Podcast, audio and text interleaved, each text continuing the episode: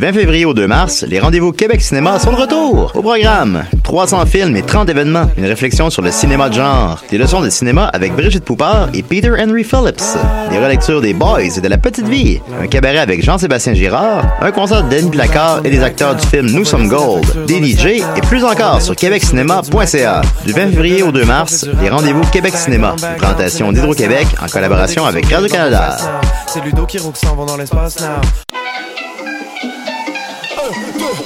Cette année, au Francouverte, la famille s'agrandit. Du 18 février au 6 mai 2019, le concours vitrine de toutes les musiques vous fera découvrir 21 formations et artistes de la scène émergente. Pour choisir vos soirées, visionner les vidéos et découvrir la programmation, rendez-vous à francouverte.com. Les Francouvertes, une présentation de SiriusXM. Les productions Nuit d'Afrique présentent la 13e édition des Silidors de la musique du monde. Les Silidors, unique distinction musicale qui souligne le talent des artistes de la musique du monde, vous invite à découvrir 36 groupes de musique du monde. Dans le cadre de ces concerts vitrines gratuits, venez voter pour vos artistes coup de cœur tous les mardis et mercredis jusqu'au 18 avril au Club Balatou. Les Silidors, le prix du public qui fait grandir le monde. Pour plus d'informations, www.silidor.com. Avec ta coop UCAM, apprends à devenir pro. En optant pour ta coop, tu permets à quelqu'un d'autre de devenir pro aussi. En 2018, c'était près d'un million de dollars d'investissement dans plus de 200 emplois étudiants, plus de 800 000 dollars de rabais aux membres, plus de 20 000 dollars en bourse et près de 15 000 dollars de commandites. Nous choisir, c'est donc ensemble collaborer à ta communauté. Encourager ta coop, que ce soit en magasin ou en ligne, ça fait changement. What a dang? Ici Robert Nelson de À la claire ensemble sur les ondes de choc.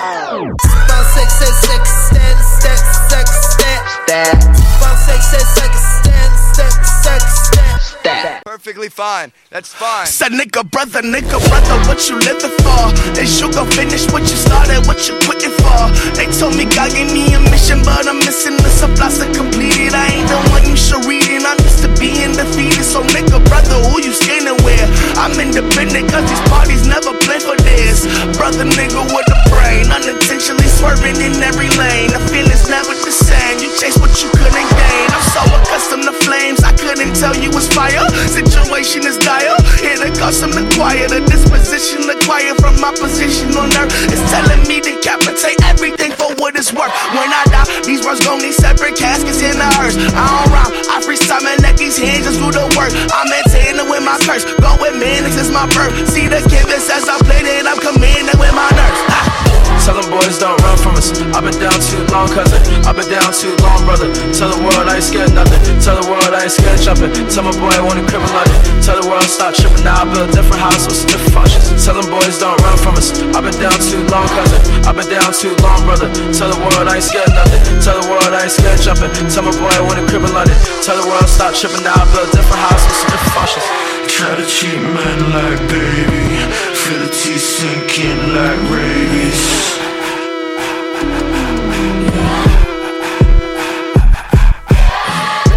Boy, you know you don't look fly. Them gold chains in your neck green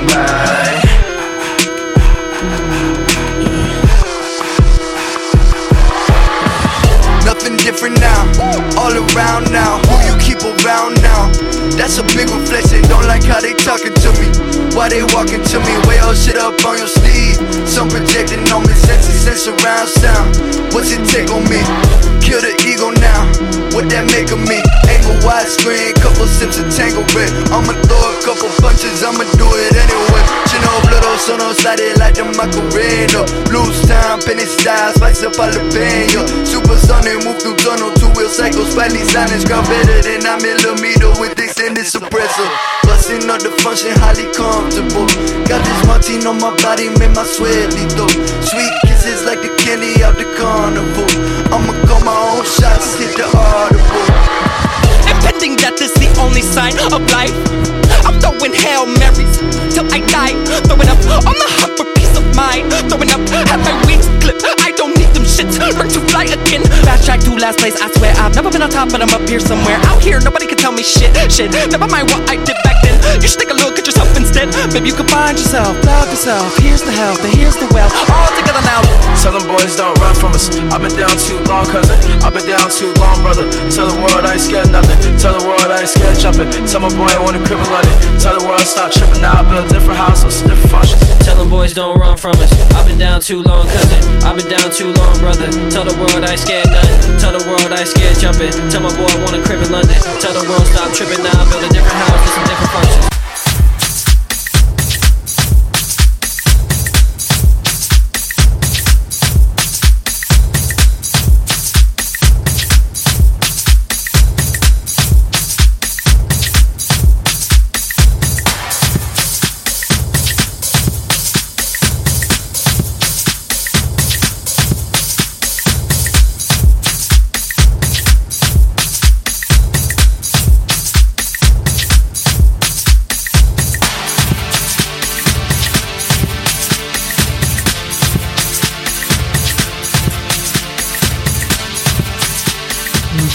Bonsoir à tous, bienvenue à l'émission bimensuelle Cher Montréal. 28 jours où euh, le mot noir est valorisé, 28 jours de festivités, 28 jours de conférences, d'expositions, de commémorations et même 28 jours de mise en scène où apparaissent des personnalités prolixes.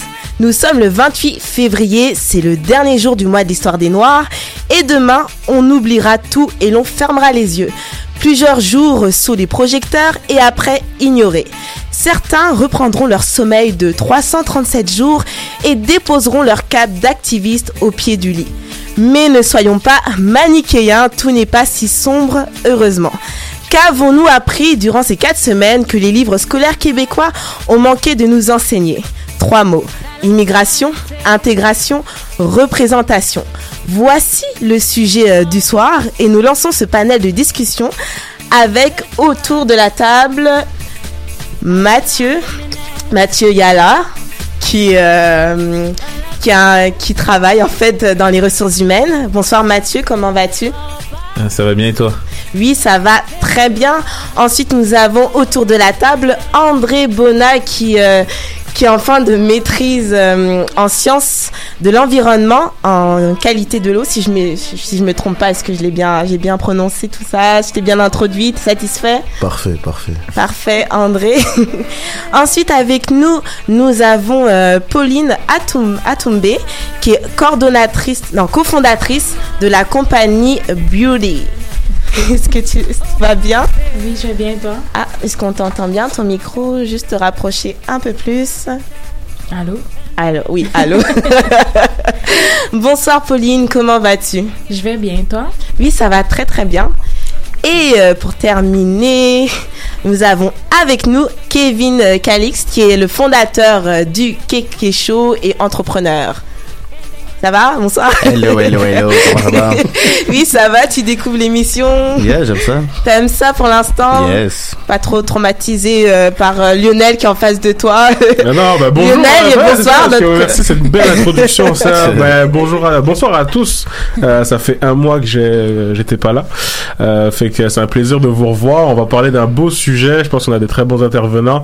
Il y a aussi André Philippe, notre chroniqueur. Salut André, ça va bien? Salut, ça va toi? Perds pas de temps pour t'attaquer, hein, ça, ça, ça... Non, ça va vite, là. Ça tire à balles réelles ici. Donc, euh, Non, vraiment, parce que c'est tu sais quoi, tu m'as manqué hein, quand même le 4, le 14 février. Oui, euh, le 14 février, à votre émission sur la Saint-Valentin. Oui, Un oui. sujet profond. ensemble. Hein? On a passé ça ensemble. Ouais, c'est ça, c'était cute en plus. J'ai vu, il y avait vraiment une alchimie qui se créait là. J'ai- Je commence à être jaloux là. Ah ouais. Mais ravi de te voir, Lionel. On se demande pourquoi tu n'étais pas là le 14 février. Est-ce que tu avais quelque chose de plus important Oui, je regardais un film. Oh. Oh, accompagné Bah oui, bah Bah oui. Non, mais, en- mais plus, c'est plate, c'est juste que je regardais un film, j'ai rien fait, moi, pour la Saint-Valentin.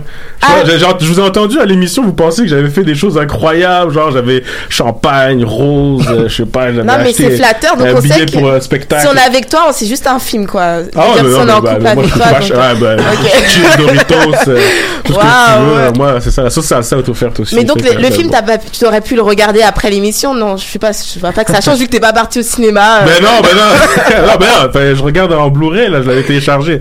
C'était The Fantastic Beats 2, là, fait que, euh, moi, je, moi, faut que je regarde un film quand je le télécharge, je comprends. Fait que Ok. c'est pour ça que j'étais pas venu à l'émission la dernière fois. Fait que, parfait. euh. Excuse, accepté. J'ai pu mettre ma playlist, c'était vraiment du bonheur. On a mis des sons euh, d'amour que Lionel aime beaucoup. Et en parlant de musique, alors, on va mettre un de mes sons que Lionel a bien critiqué. J'ai tellement pas critiqué en plus. Bien je le connais en plus. Ah, Euh, tu on, connais On les a pas reçus. Euh, Euh, on, a, on a reçu son, euh, son, euh, son manager. C'était, euh, on a reçu son manager de techno. Le, le manager la dernière fois l'émission euh, quand on parlait de ce joueur de soccer excusez-moi qui a été euh, qui a subi des insultes racistes j'ai oublié son nom Davy Davy Mais c'est pas du tout son manager. Ouais, non il s'occupe pas de lui Ah, pas du tout. c'est bon. excuse-moi Techno est vraiment connu. Est-ce que tu vas pouvoir le prononcer cette semaine, Julie? Bah, je l'ai bien dit, ça s'appelle Techno. Et le Ah, son, c'est en facile fait. il y a juste deux syllabes Ah, ok, super. Bref. Et le son, c'est Bi, donc une de mes chansons préférées parce que je sais qu'il fait froid ici à Montréal, mais quand je, je l'écoute, j'ai l'impression que je suis sur la plage et ça me rappelle un peu mes vacances. Bon, Lionel, tu m'en diras après, tu me diras un peu ce que t'en penses après, même si je connais déjà ta réponse.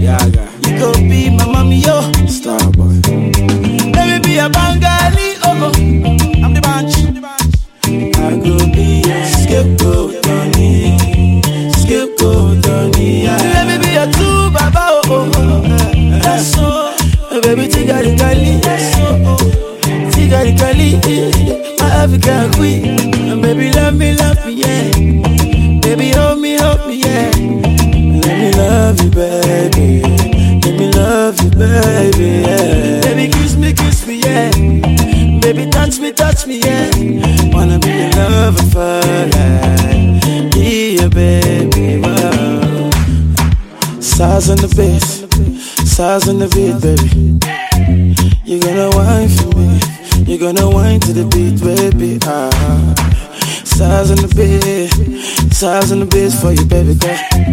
You're gonna wine to the baseline, baby, wine to the baseline. Oh, number one in Africa, like you know, number one in Africa. You already know that, number one in Africa.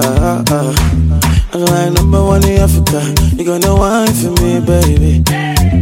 And baby, shake for me, baby. Shake for me, Donc, j'étais tellement ambiancée que j'ai même pas vu que c'était la fin de la musique. Alors, Lionel, euh, je, vais, euh, je vais demander ton avis. Eh Non, mais on n'a pas besoin de mon avis pour euh, cette musique qui vont passer. Non, mais en plus, euh, je valide, je valide. C'était bon, je pense que nos j'ai invités. adoré. Bah, j'ai vu euh, André, André euh, a failli se mettre en chest, là. Mais, Oui, non, oui, mais oui. c'est calmé. En un fait, je l'ai fait, mais euh, vous me voyez pas, j'étais hors dehors de, de l'air couverte par la caméra. Fait que c'est bon. Donc, en tout cas. Fait que euh, je voulais avant passer à notre premier sujet, euh, je savais pas si vous saviez que euh, avant le mois de l'histoire des Noirs, euh, il y avait ce qu'on appelait la Negro History Week. Ce fut créé par la deuxième semaine de février en 1926 car elle coïncidait avec deux dates d'anniversaire de personnalités célébrées par la communauté afro-américaine. C'est Abraham Lincoln et l'écrivain abolitionniste Frédéric Douglass. D'après un de ses fondateurs, Carter G. Woodson, l'enseignement de l'histoire des Noirs est essentiel à la survie physique et intellectuelle des Noirs dans la société américaine. Ça, c'était il y a 90 ans. Dans une société américaine qui était gangrénée par le racisme et les, injustices envers la, la communauté noire. Aujourd'hui, le mois de l'histoire des Noirs, c'est officiellement reconnu aux USA depuis plus de 45 ans et au Québec depuis 28 ans. On peut retrouver tout au long du mois de février concerts, défilés de mode, griots à 20 dollars, ateliers, conférences et j'en passe. Moi, je me posais la question, pour le moment, euh, je voulais savoir, admettons, toi Mathieu, qu'est-ce que ça représente pour toi le mois de l'histoire des Noirs? Quand te dit le mois de l'histoire des Noirs, pour toi, est-ce que ça, ça a une importance particulière? Qu'est-ce que ça représente pour toi? Bah, pour une personne immigrée comme moi, je l'ai connu ici. Fait que nous, on connaissait pas ça. En Europe, c'est pas quelque chose de commun d'avoir le mois de l'histoire des Noirs. Il n'y a pas de mois de l'histoire des Noirs, il n'y a pas de semaine, il n'y a pas de week-end, il n'y a rien. Donc c'était vraiment... Et je l'ai connu ici, je pense, euh, bah, il y a un an. En fait, qu'il y avait le mois de l'histoire des Noirs qui existait. C'est euh, parce que mon ami Jan Gistal, que vous avez reçu ici, oui. bah, elle a lancé un truc à l'UCAM avec son, son association Nigra Juventa. Puis j'ai été impliqué un peu avec elle, je l'ai aidé à faire des affaires et c'est là qu'elle m'a expliqué euh, un peu le déroulement de moi de l'histoire des Noirs. Et ce que ça me fait à moi pour répondre à la question, euh, ben, je trouve que c'est quand même important. C'est Ok. quand même important. Et, mais dans l'introduction de, de Julie, quand elle parlait de, de personnes qui, qui enfilent des câbles juste pour un mois, ben, c'est vrai. c'est vrai. Euh, Euh, L'opinion de Julie hein, à travers cette introduction, hein, on l'a on l'a vite décelé. non, mais c'est vrai parce qu'on est plein comme ça, moi le premier, tu sais. Donc euh, quand c'est le mois de l'histoire des Noirs, on fait, on, est- on, a- on publie des affaires, tu sais, il y a plein d'événements, on les, re- on les reposte dans les réseaux sociaux. Black and proud. Mais à la fin du mois, euh, c'est Ça- notre aff- c'est une autre affaire. Ok. Alors que dans nos têtes, ça devrait pas être juste un mois, ça devrait être euh, 12 mois. Et toi, j'ai- toi Pauline, euh, tu hochais de la tête. Est-ce que tu es en accord avec ça Toi aussi, pour toi, c'est- ça représente quoi le, le mois de l'histoire des Noirs? Ben moi, euh, le mois de l'histoire des Noirs, je suis un peu partagée. Je trouve que c'est vraiment important, mais c'est juste que je suis un peu d'accord avec Julie quand elle dit que comme il y a des gens qui représentent ça juste quand c'est le mois de l'histoire des Noirs, tu comprends? Mais pour moi, c'est comme je suis noire toute l'année, fait que c'est pas un mois que je vais commencer à sauter oh my god, c'est le mois de l'histoire des Noirs. Moi, je le représente toute l'année. Puis je trouve que le mois de l'histoire des Noirs, c'est la question, c'est comme on se rappelle de quoi exactement? Est-ce qu'on est supposé se rappeler par quoi on est passé, tous les, les trucs difficiles, ou est-ce qu'on est supposé montrer genre qu'est-ce qu'on est devenu, genre l'excellence. C'est comme c'est un peu partagé. Je vois des gens partager des affaires sur l'esclavagisme. Je vois d'autres gens partager des gens qui ont vraiment réussi. So, je suis juste comme très, très partagée. C'est ça. Toi, André, est-ce que t'as, t'as- est-ce que toi, toi également, qui, qui est un immigré également, si on peut dire ça comme ça? Ouais, ouais. moi je rejoins, je rejoins Mathieu. Le mois des Noirs, euh, franchement, je connaissais pas du tout. Je veux dire, euh, comme euh, c'est c'est pas quelque chose. Nous, si tu veux, en Europe, et plus précisément en France, ou même euh, en Afrique étant jeune, je veux dire, c'est quelque chose qui se transmet, euh, qui se transmet de famille, qui se transmet. C'est, on n'attend pas, on n'attend pas une représentation de ça. On attend juste à ce que ce savoir et l'histoire de la personne noire passe de, de génération en génération. Et je veux dire, c'est ça qui va vraiment faire que si ce message se passe de génération en génération, on aura toujours une reconnaissance et on sera toujours, euh, on sera toujours, euh, observé et, et remarqué. Après, peut-être que ici ça apporte un plus ou, ou dans la culture afro-américaine, mais personnellement. Tout ça te touche pas trop. Non, c'est pas que ça me touche pas trop, c'est que c'est déjà compliqué. Je, je vais pas trop. Je, je vis pas le quotidien des, des Afro-Américains, donc je peux pas, je peux pas m'imaginer tout ce qu'ils ressentent. Mais si, si ça part d'un bon principe, pourquoi pas? Et toi, euh, toi Kevin, euh, pour, euh, pour finir ce tour de table? C'est un beau euh, sentiment euh, de fraternité raciale. Beaucoup de personnes qui étaient dans l'assimilation essaient de claim leur négritude. Ils essayent euh, de pouvoir euh, profiter de, de, de ce mois-là. On est dans un ère aussi que j'appelle le capitalisme réveillé, qui veut donc dire qu'il y a beaucoup d'institutions et beaucoup de, de groupes qui voient qu'il y a beaucoup de, de subventions et d'argent qui sont débloqués dans euh, cette célébration-là. Il y a des personnes qui euh, en profitent. C'est des personnes que j'ai pas vues sur les sphères publiques et euh, sur la scène activiste depuis les 5-6 dernières années. Ils ont découvert peut-être que ils avaient une raison d'être et, tout ça. Donc, il y en a qui bloquaient les portes comme groupe des subventions des groupes puis maintenant c'est rendu qui euh, subventionne euh, tous les festivals et les programmes euh, de, de la communauté donc euh, c'est facile de pouvoir capitaliser sur les injustices sociales pour you know faire ton marketing, faire ton branding aussi.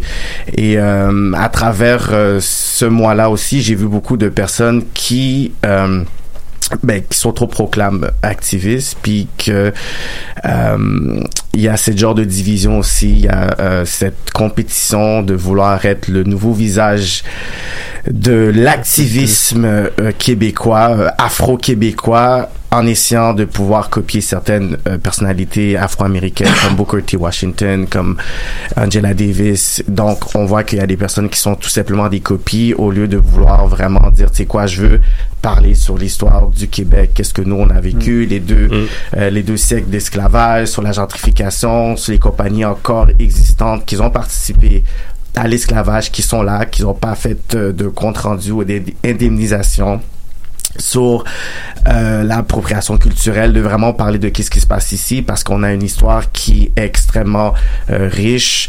Euh, on parle de, de, de, de milliers d'esclaves qui étaient ici, qui, qui étaient là. Donc, on n'est pas obligé de vouloir être comme des Afro-Américains. On peut nous-mêmes être crédible et apporter aux autres personnes. Par exemple, quand j'écoutais les deux frères qui étaient là, ils disaient, mais nous, ça nous touche un petit peu moins, on est arrivé ici. Mais les personnes qui sont ici, qui sont euh, authentiques, qui connaissent leur histoire, peuvent amener ça comme, euh, comme richesse durant ce mois-là. Il y a deux points que, que, j'entends, moi, à travers ça. C'est peut-être le côté qui est devenu un peu, un, peu comme une, plateforme euh, qui a été utilisée pour se promouvoir, pour se mettre de l'avant, puis qu'il y a également un autre point qui serait lié au fait que ben, l'histoire du, des Noirs du Québec est différente de celle des États-Unis. Et euh, c'est euh, notamment les deux points que j'avais plus ou moins entendus chez Mathieu et, euh, et André. Euh, Est-ce que justement, vous trouvez que c'était pertinent euh, d'avoir ça, la- mois- le, le mois de l'histoire des Noirs ici au Québec, euh, parce qu'on a, il y a pas la même réalité qu'avec les euh, qu'avec les États-Unis, il y a pas le, le même la, la- la même histoire. Est-ce que vous trouvez pertinent le mois de l'histoire des Noirs ici au Québec? C'est une, une question pour euh, tous les quatre. Puis euh, André Philippe également si si tu Ouais, ben, je peux me permettre juste avant, parce que je trouve ça intéressant ce que tu dis, c'est que aux États-Unis, le mois de l'histoire des Noirs aussi, ça le but de désinvisibiliser vraiment euh, un peuple entre guillemets parce que c'est comme si les Afro-Américains, ben en fait c'est pas comme si c'est c'est cela sont un des peuples fondateurs des États-Unis au même titre que les personnes blanches qui sont arrivées là-bas, mais ils étaient vraiment invisi- invisibilisés euh, à l'époque. Donc le mois, a aussi une connotation vraiment de de, de, de fondement justement de la nation, puis pas seulement en titre individuel ou de l'esclavage, Mm. mais aussi de dire on est là, on existe, puis on a contribué à bâtir ce pays-là en fait. Là. Ouais. Ben, personnellement, je trouve que c'est important, moi, l'histoire des Noirs au Québec, parce que, tu sais, moi, je suis née au Canada, donc, euh, si on n'aurait jamais fêté ça au Québec, je sais pas, j'aurais trouvé ça un petit peu, si j'aurais vu au travers des réseaux sociaux comment ça aux États-Unis ils fêtent ça, puis nous ici, j'aurais, je l'aurais peut-être mal pris, j'aurais peut-être pensé que c'est parce qu'ils nous considèrent pas, ou, c'est ça. Le côté un peu de toujours vouloir euh, faire ce que les Américains font aussi. Ouais, hein, c'est ça, je suis un peu d'accord avec ça, là. Je sais pas pour toi, André, euh, est-ce que justement euh, tu trouves, toi de ton regard extérieur, est-ce que tu trouves que justement c'était pertinent d'avoir ce, tu trouves que c'est pertinent encore d'avoir ce mois-là ici au Canada euh, Euh, dans le même esprit que celui des États-Unis? Moi, je dirais qu'est-ce qu'est-ce que qu'est-ce qu'on recherche à travers ce mois ce mois-là ici? Qu'est-ce que la communauté euh, afro-québécoise entre guillemets attend par ce mois-là. C'est-à-dire, est-ce que s'il n'y a pas ce mois ici, ils se sentent comme un peu oubliés ou est-ce que moi c'est juste une question que j'aime. Qu'est-ce que ce mois va changer pour eux ou va peut-être apporter une visibilité supérieure qui pense que les restes les restes les mois restants ils n'ont pas cette cette, Cette visibilité, c'est juste juste ça que j'aimerais comprendre. Je sais pas si euh, toi, Mathieu ou euh, Kevin euh, vont intervenir là-dessus. Bah moi, j'ai- pas vraiment d'avis parce que je suis pas né ici. Donc j'ai pas grandi avec euh, cette envie ou. Mais est-ce que si c'est- si si s'il y aurait eu la possibilité de l'avoir en France, est-ce que justement t'aurais voulu que ça soit euh, que ce soit également en, en Europe en tout cas euh, ce mois-là? Tu- Est-ce que t'aurais trouvé ça pertinent qu'il soit également en Europe? Bah, L'histoire est différente, c'est sûr. Ça aurait été pertinent. Ça aurait été pertinent, bien évidemment, parce que les Français aussi ont participé. ben, les Afro-Français ont participé à, à- à ce que la France soit bâtie. Donc, euh, ouais, ça aurait été pertinent, mais le fait de ne pas avoir grandi avec cette mentalité-là, je sais pas euh, si ça aurait eu le même impact, parce que moi, personnellement, j'ai pas eu besoin de ça pour connaître euh, ma négritude. Ok. Euh, ce que disait justement euh, Kevin tout à l'heure, euh, ce sentiment. Est-ce que toi, Kevin, toi également, tu vois encore, euh, ben, tu t'en parlais, mais justement sur le sur ton sur le point que tu abordé par rapport au fait que des gens utilisent cette plateforme-là, fait qu'est-ce que on, on- a perdu peut-être l'essence de ce qu'on voulait justement transmettre au départ? Est-ce que tu le ressens comme ça aujourd'hui? Ben, qu'il y a des personnes qui sont authentiques ou pas, moi, c'est l'information qui est spread out qui est important à la fin de la journée. C'est pas à moi de dire, sais quoi, toi, t'es crédible, t'es pas crédible. Depuis qu'on est capable de pouvoir faire un travail d'éducation, parce qu'il y a beaucoup de personnes euh, qui font de l'amnésie volontaire, qui vont oublier, qui vont nier qu'il y a eu le racisme systémique ici, euh, qu'il y avait l'esclavage, que des journaux, euh, des, des journaux comme la Gazette avaient des, des, des publicités sur euh, lorsque les esclaves euh, ils s'enfuyaient, donc dans un journal qui est ici, la Gazette, que, que on, voit le Palais des Congrès, qu'avant ça s'appelait Théâtre Royal, puis il y avait des représentations de blackface, qu'il y avait une esclave qui s'appelait Marie-Angélique qui a failli mettre le feu à la ville de Montréal, qu'il y a la gentrification qui est ici, dans nos quartiers, quartiers que j'ai grandi, que je suis né Saint-Michel, qui veut donc dire que c'est comme si qu'il y a des quartiers qui sont historiquement noirs, qu'il y a d'autres personnes qui viennent, qui achètent des buildings, donc c'est comme un exil forcé pour des personnes qui sont ici.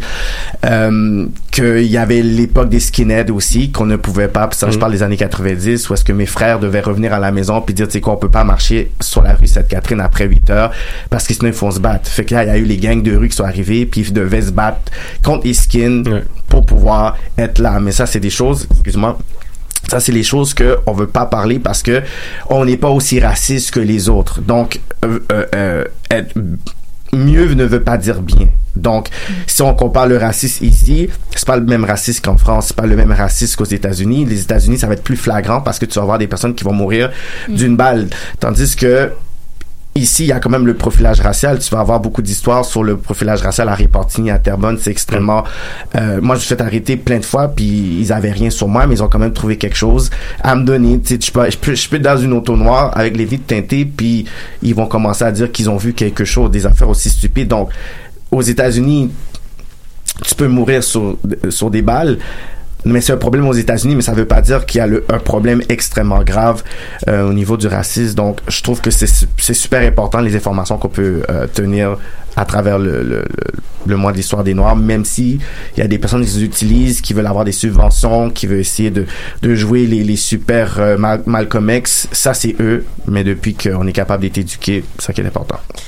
Oui, alors je vais rebondir un peu sur ce que tu dis, Kevin. On entend, on est, c'est-à-dire qu'en fait, si je comprends bien, il y a aussi un- une responsabilité un peu du gouvernement, de l'éducation. Ça veut dire ces choses qui sont passées sur le sol québécois n'est pas souvent dans les cahiers euh, d'histoire. Est-ce que pour toi, ça, c'est un réel problème? Ben c'est c'est eux qui vont dire leur version de l'histoire. Tu sais c'est c'est pas comme si je m'attends que la France puisse commencer à m'expliquer l'histoire de l'indépendance d'Haïti et de montrer Napoléon se faire battre par des esclaves qui sont rebellés. Donc Vertière n'est pas dans les livres d'histoire de France qu'on va parler sur la notoriété et l'éloquence et la puissance de, de, de la France à cette époque-là. Donc c'est à nous de faire ce travail-là, c'est à nous de pouvoir faire comme un, un rappeur activiste qui s'appelle Webster, que lui maintenant il travaille sur des cahiers euh, d'histoire à l'école secondaire. Donc lui il se lève pour faire ces affaires-là. C'est des émissions comme ça, c'est à nous de pouvoir se lever parce que là c'est comme ça on va essayer de faire comprendre à des personnes qui peut-être ne, ne connaissent pas cette réalité et les rendre toujours coupables de racisme systémique, d'un esclavage, puis que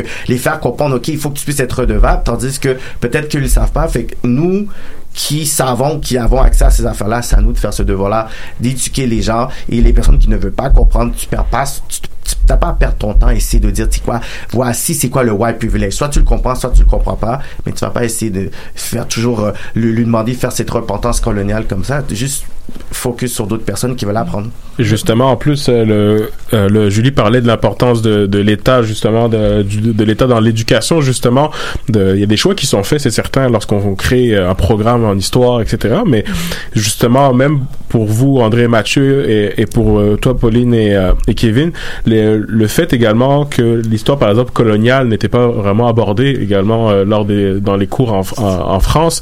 Euh, ici également, il y a- il y a- on sait qu'il y a eu de, de l'esclavage, il y a eu comme euh, des choses qui se sont passées. Est-ce que c'est pas quelque chose où vous considérez vraiment que c'est à la communauté de, de faire les efforts pour le faire par eux-mêmes, ou la communauté de, doit dans le fond, pousser l'État justement à, à, à intégrer ces cours-là dans, dans, leur, euh, dans leur programme?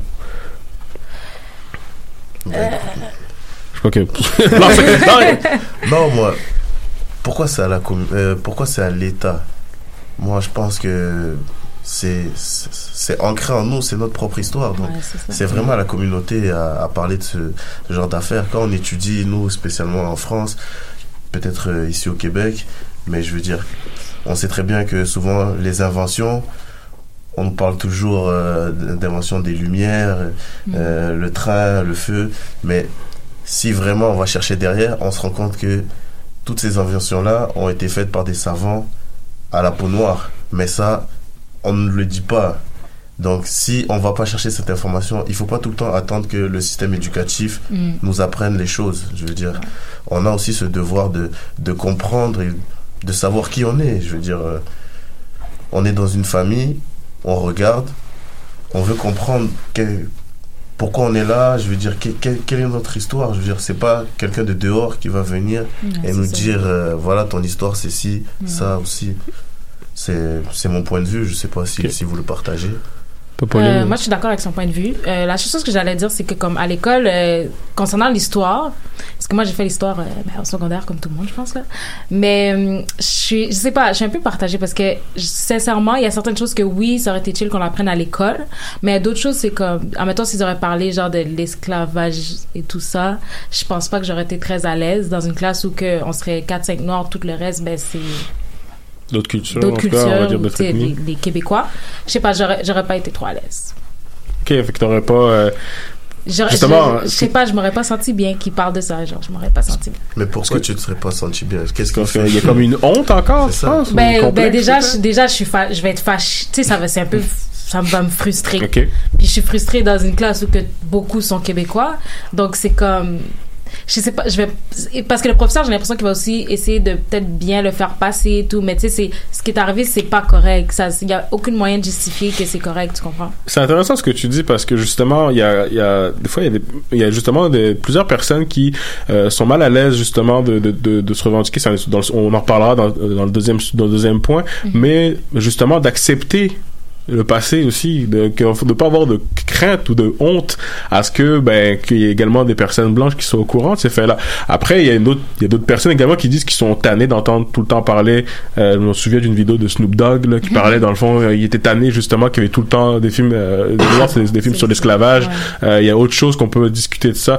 Fait qu'est-ce que tu, tu te situes justement Ouais, je pense que je, suis- je, je suis quand même un peu d'accord avec lui parce que c'est bon là. Je pense que en tout cas tout le monde est supposé savoir que l'esclavage est arrivé. Je sais pas si, si tu sais pas ça, je, je sais pas t'es où là, mais tout le monde est supposé le savoir pour moi. Alors c'est c'est- je sais pas pour moi on a fait le tour là, c'est bon. y a pas comme tu penses pas qu'il y aurait un devoir de mémoire justement? Mais pourquoi il faut qu'on se rappelle qu'on a été esclave C'est bon là, on a compris. Mais Moi, je suis pas vraiment d'accord. c'est- ça l'histoire, c'est important. Si tu le dis pas, parce que dis-toi dans 20 ans, si Mhm. on arrête d'en parler, c'est comme si ça ça a pas existé. Tu vois ce que je veux dire? Donc c'est il y a un devoir en fait, quand même de de d'en dire, euh, de redire en fait ce qui s'est passé. Mhm. Puis même si ça te dérange, je pense que je pense qu'on parle de l'esclavage, mais surtout euh, dans le monde occidental, mais de manière plus euh, plus globale. Mais il y a plein de choses à dire, et on s'entend qu'il y a, je veux dire, il y a eu beaucoup de, de pays qui ont été touchés. Donc pour moi, je pense qu'on peut continuer à en parler des années, des mais années. Moi, j'ai juste dit à l'école. Comme à l'école, en classe, dans, une classe, dans un cours d'histoire, pour moi, non. Mais toi, ça te dérange pas qu'on parle euh, d'histoire, mettons, de ce qui s'est passé au Québec aussi, qu'on, je veux dire, c'est-à-dire que tu préfères et entendre tout ce qui s'est passé au Québec, mais l'esclavage, ça c'est quelque chose qui est... En tout cas, moi, je- ce que j'ai vraiment, c'est vraiment à l'école que ça, je sais pas, ça passera pas pour moi. Mais c'est bon, ok. si, Puis à l'école, c'est la, je veux dire, c'est quand même la base, c'est l'éducation. Donc si on n'en parle pas à l'école, qu'est-ce qu'on en fait? Parce Je que dire, les gens, c'est juste, j'ai vécu l'expérience. J'étais dans une classe avec, euh, on est quelques noirs, puis il y a tout- mais ils te regardent tous, puis t'es juste comme. T'es mal à l'aise. Mais je pense qu'il y a le fait, euh, il y a le fait que justement, il y en a qui ont l'impression que lorsqu'on pense esclave, on pense noir. Puis il y a ce, ce ressenti chez plusieurs personnes euh, afro justement de toujours avoir le sentiment que lorsqu'on parle de l'esclavage, parce que l'esclavage c'est quand même gros là, c'est on pense tout le temps, c'est associé tout le temps à, à l'homme noir. Fait que justement, c'est peut-être ça qui crée le, le malaise aussi euh, de fait de tout le temps à chaque fois qu'on parle justement de l'his- l'histoire des noirs il y a d'autres affaires qu'on pourrait discuter peut-être que tout le temps comme appuyer sur le fait que l'esclavage euh, qui est le seul dans le fond moment de représentation des noirs dans le dans, dans, dans- dans l'éducation c'est peut-être ça qui, qui peut créer un malaise Ouais, c'est ça. à, à force je sais pas pour toi Mathieu tu- Mais moi, je voulais revenir juste d'abord sur le premier point par rapport à l'État. Ouais. Ben, comme l'a dit Kevin, c'est pas en France qu'ils vont dire que ouais, euh, euh, en Haïti, ils ont battu Napo- Napoléon, etc. On va pas l'apprendre en France. Donc je pense que premièrement, on peut pas en vouloir à l'État de nous apprendre euh, sur nos nos ancêtres. Euh, c'est pas l'État français, c'est pas l'État canadien de nous l'apprendre. Je pense que déjà la réforme devrait se faire dans nos propres pays parce que déjà en Afrique, moi je suis congolais et les livres qui sont donnés c'est des livres d'histoire de France et des livres qui viennent de France déjà. Nous-mêmes dans nos gouvernements, on devrait changer. Les ministres de l'éducation devraient changer tout ça. Je pense qu'on a on a des personnes qui ont les capacités de faire des, de créer des livres. On a des personnes qui sont capables de nous apprendre notre histoire. Donc déjà, on devrait commencer comme ça. Puis si chez nous, dans nos, dans nos pays d'origine, on est déjà éduqués, nos parents sont éduqués, mais ils vont nous soumettre cette éducation comme euh, ils nous ont appris notre culture au niveau de la nourriture, euh, de Mm. la langue. Euh, c'est quelque chose qu'ils vont t'apprendre. Puis si tu le sais, et on a des exemples aussi dans, dans la communauté noire, comme tout à l'heure tu disais Malcolm X, on a des Martin Luther King qui eux se sont levés pour avoir quelque chose. Donc c'est pas à nous d'attendre, euh, euh, c'est pas à nous d'attendre que quelqu'un vienne le faire pour nous. Mais- Parce qu'à la fin de la journée, Je voulais juste rebondir à ce que, ce que tu dis, Mathieu. Ok, je comprends et tout, mais pour l'Algérie, la guerre d'Algérie, c'est dans les manuels français. On en parle. Donc pourquoi tu dis que c'est pas à l'État ou la, ou la France d'amener cette histoire? Parce que pour moi, je veux dire, soit, mettons, on fait partie de la France, soit on fait partie du peuple français, soit on l'est pas. Parce que le fait que tu dis, mettons, ça à nous, c'est comme si aussi tu commençais à dire, il y a comme si, comment dire, le côté euh, communautarisme. Mhm. Ça veut dire que, mettons, on doit chercher l'histoire de notre côté. Moi, je, je suis d'accord avec ça, mais je veux que, parce qu'aujourd'hui, on se plaint, on dit les gens sont ignorants, mais l'histoire, c'est pas seulement pour nous. Si tu veux changer les choses, faut ch- changer aussi la, la perception des gens, l'ignorance des gens, et c'est par l'éducation que ça se fait. Mais le, le- un des problèmes, c'est que dans une histoire, par, malheureusement, tu as différentes versions. Parce qu'il y a Christophe Colomb qui est venu en tant qu'héros ou il est venu en tant que génocidaire. Il y a des personnes qui pensent que ce sont les royaumes en Afrique qui ont toutes vendu, qui ont vraiment été traites envers les Noirs, qui ont toutes vendu. Donc, eux, quand ils vont prendre le moment de pouvoir enseigner l'esclavage, ils vont dire à leur façon. Quand ils vont, nous, on va le dire, on va dire non, écoute, regarde, il y a eu une traite tribale, il y a eu une traite à travers des mouftis puis euh, des, euh, des esclavagistes de l'islam. Et il y a eu aussi la traite triangulaire. Donc, il y a eu trois grandes traites qui a touché le continent africain. Et des fois qu'on dit, ah ben, il faut peut-être passer à autre chose, va dire ça à la communauté juive par rapport à la Shoah puis l'Holocauste.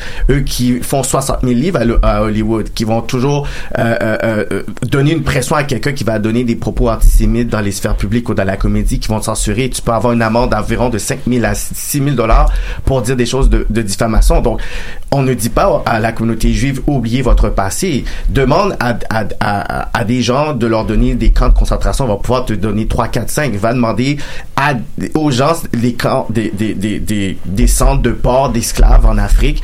Ils vont pouvoir, ils vont, vont même pas pouvoir te donner. Donc, c'est important de pouvoir reparler de ça et de parler de certaines falsifications et des choses qu'on parle des fois qui sont fausses parce qu'on parle d'esclavage.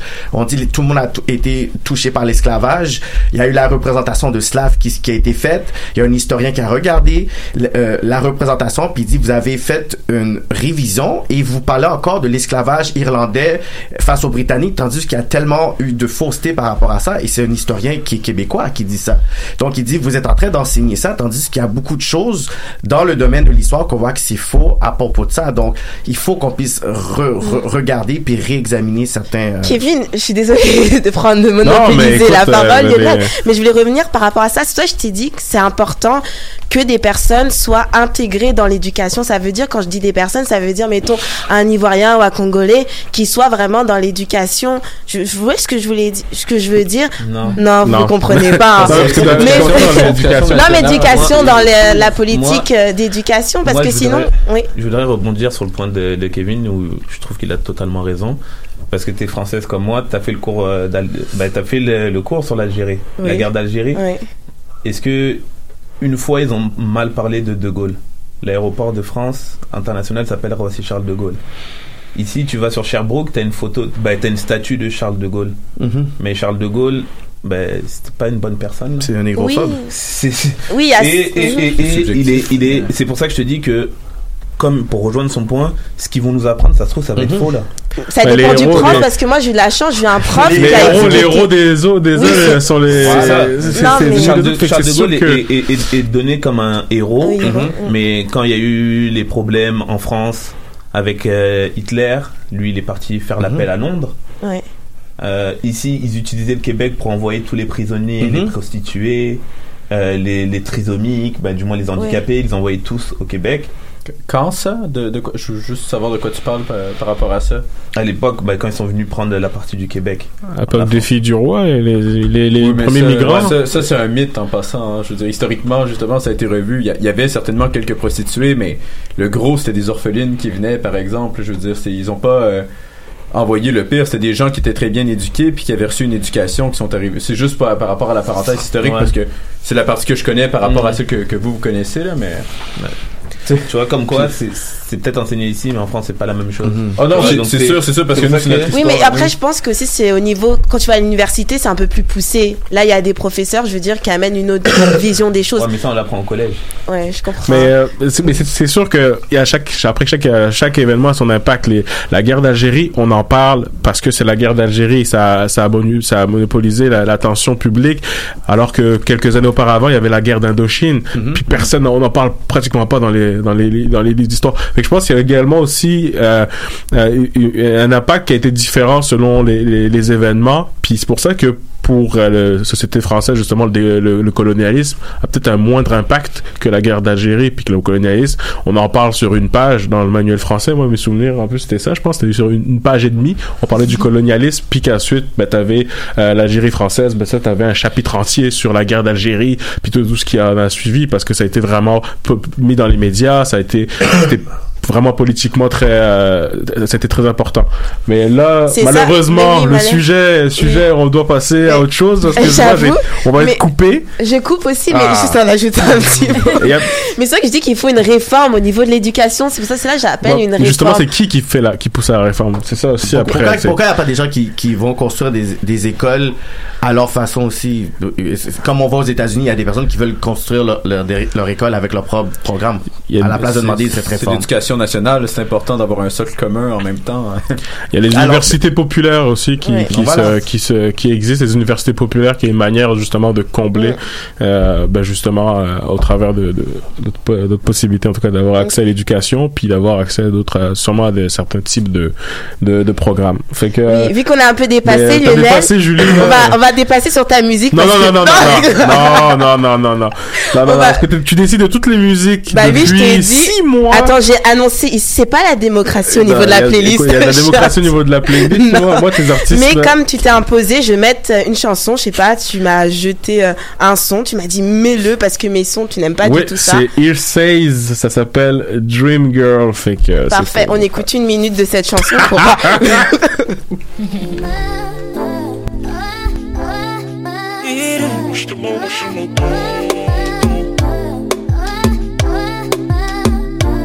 baby, shoot me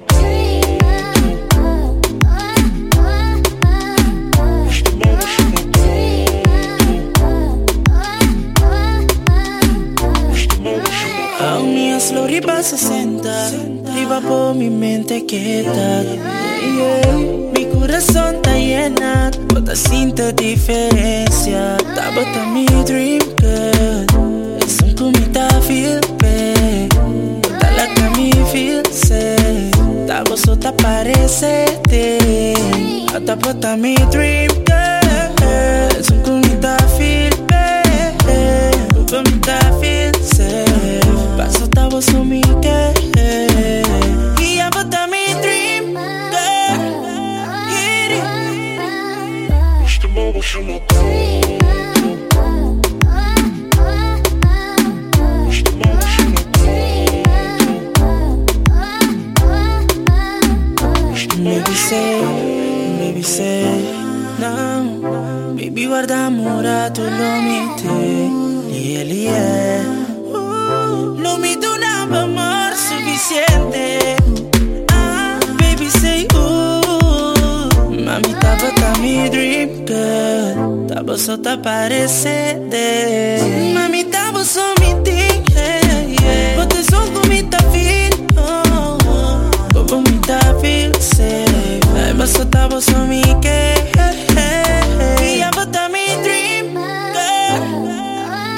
Ok, ok, on coupe la musique.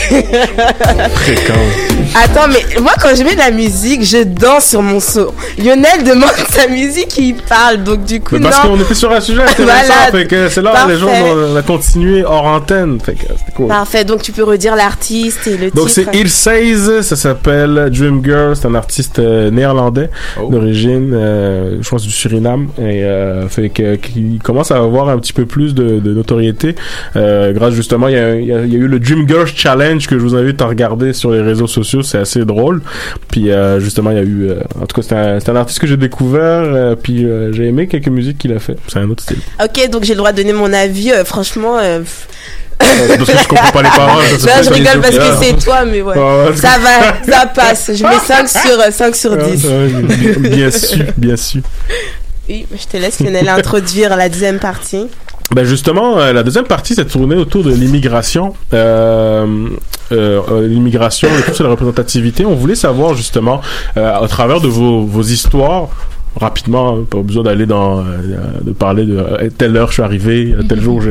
Mais justement, euh, vous, vous avez deux histoires, vous avez des histoires différentes en fait par rapport à votre parcours en tant qu'afro ici à Montréal. Euh, je veux savoir, par, commencer par toi Mathieu, si, si tu veux bien, euh, comment justement, lorsque tu as immigré ici au Québec, euh, est-ce que ton immigration justement, t'as as ressenti vraiment quelque chose de nouveau en tant que personne noire, contrairement à ta situation en France quand t'es arrivé ici euh, au Québec? Bah, déjà pour commencer, j'ai trouvé que c'était beaucoup plus chaleureux. On entend souvent ça. là. Bah, quand même. Bah, pour être français en plus de Paris, on n'est pas très chaleureux, moi le premier là. Donc, euh, ouais, j'ai trouvé, bah, y avait beaucoup plus de chaleur humaine. Je suis arrivé en plus en plein été, donc euh, j'ai intégré l'université, j'ai intégré une équipe. Donc, du coup, moi, mon intégration s'est fait très rapidement parce que j'ai j'ai fait une intégration avec des, des personnes immigrantes comme moi, mais qui étaient là installées depuis plus longtemps que moi. Donc, Ok. euh, c'est une, intégration beaucoup plus fluide, je pense, que pour, que pour une personne qui arrive de nulle part euh, sans connaître personne ici. Et, et, et toi, André, euh, toi justement, euh, en arrivant ici, Toi, en plus, qui était, qui a grandi au Cameroun, ou- c'est ça, puis ensuite qui est parti en France, puis qu'ensuite est venu ici? Moi, c'est c'est vraiment différent. Moi, j'ai senti. Quand je suis arrivé ici, j'ai senti euh, comme. Pas. J'ai pas senti la même entraide. C'est-à-dire une question. de- une, une solidarité. Ça peut, ça peut choquer des gens ici. Bon, je, je suis pas là pour choquer des gens, mais j'ai trouvé que. En général, tout le monde, c'est pas que les Québécois, les Québécois, les Africains qui ont grandi et qui sont nés ici, ainsi que les Haïtiens, ont beaucoup une attitude individualiste. Or, moi, en tant qu'Africain, le partage, c'est quelque chose que j'ai vécu avec ces valeurs-là. Et pour te citer des exemples, des, choses qui m'ont frappé quand je suis arrivé au Canada. En hiver, des soirs, je sortais chez des gens, on faisait une fête. Je, dem- je demandais à quelqu'un qui avait une voiture, il faisait moins 40. Est-ce que tu peux me déposer? Ça, ça prend 5 minutes en voiture.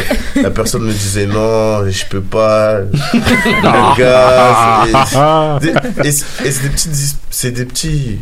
Ça peut paraître bête, mais même à l'école, je veux dire. J'ai. Moi, je pars du principe que je- quand je peux aider, j'aide.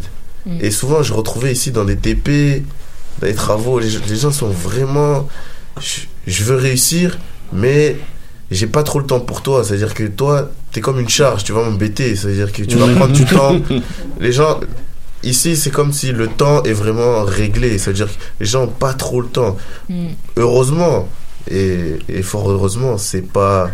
Tout le monde n'est pas comme ça ici. Heureusement que j'ai trouvé des gens quand même ici qui avaient un, un certain sens du partage. Mais c'est vraiment ce qui m'a frappé quand je suis arrivé ici. Je- et ça ça m'a pris un bon un bon 2-3 mois avant de comprendre que ok Avant de devenir ils- individualiste. gens- non pourquoi? C'est pas c'est pas parce que les gens font qu'il faut l'être je, je suis Mm. pas comme ça mais je me suis dit ok les gens fonctionnent comme ça ici je vais plus je vais plus me vexer parce Ok. que il y a des fois où je, je me suis vraiment énervé avec des gens et surtout ce qui m'a fait le plus mal c'est les c'est les africains qui sont nés ici parce que je suis un africain et je peux pas comprendre comment des gens c'est je, je, je reconnais plus en eux leurs valeurs africaines franchement c'est ça peut paraître dur mais je voyais certains comportements je me disais ok bon peut-être que c'est parce que la personne a vécu déjà 15 ans ici ou, ou a grandi ici je veux dire mais- Est-ce- C'est ce que, c'est comparativement vraiment- à la France, euh, en France? Non on est quand même euh,